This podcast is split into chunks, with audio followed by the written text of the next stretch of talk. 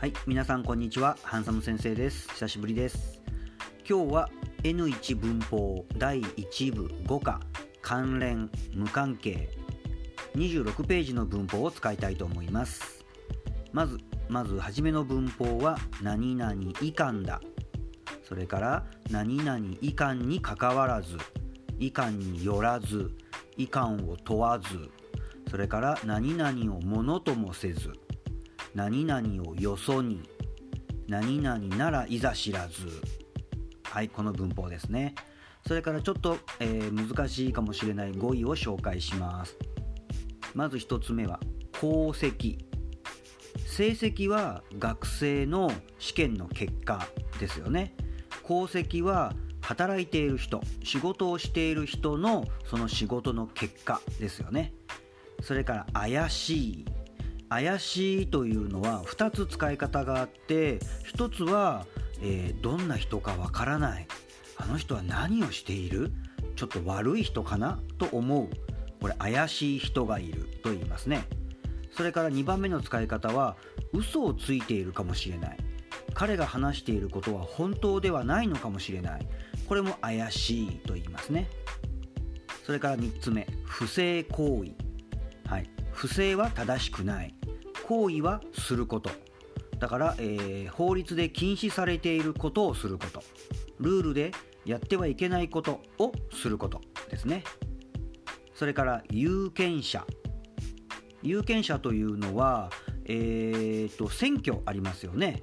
例えば大統領を決めるとか国会議員を決めるとか。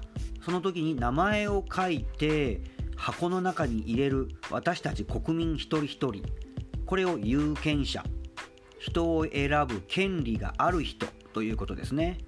それから次の言葉が寄付。寄付というのは、えー、と例えばお金でもいいし物でもいいし、えーそのお金や物がなくて困っている人会社学校グループにお金や物をプレゼントすることですね。助けるために。それから報酬。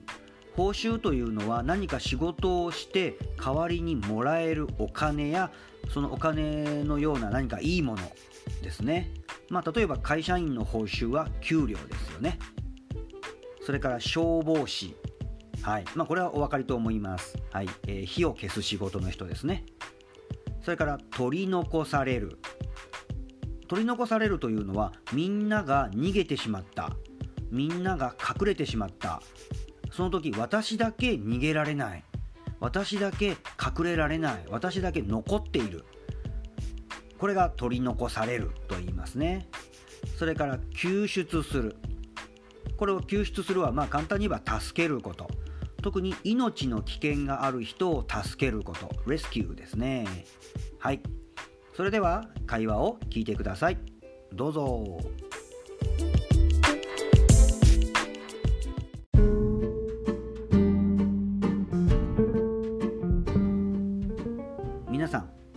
政治家に対してどんな印象がありますか？私たちが住む国が良くなるかどうかは政治家の仕事以下で決まります。確かに歴史上または今まで素晴らしい功績を残した政治家もいたことでしょう。でもそんな素敵な政治家ばかりかといえばちょっと怪しいですよね。国民の批判をよそにさまざまな不正行為を行っている政治家も少なくないでしょう。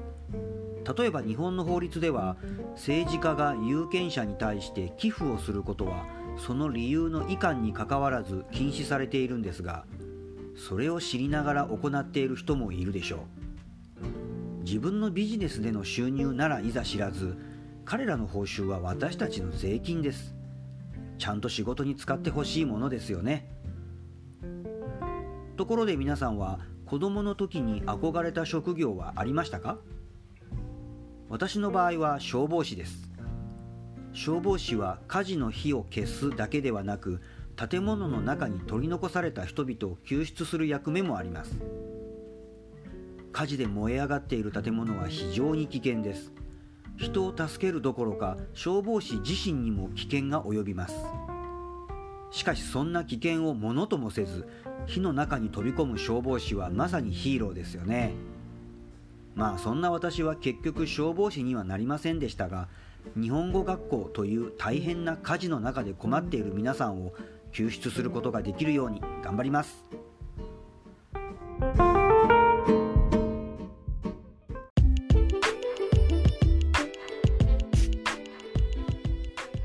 はいということで皆さん今日はどうでしたか？はい、また何回も何回も聞いて練習してください。じゃあまた次に会いましょう。さようなら。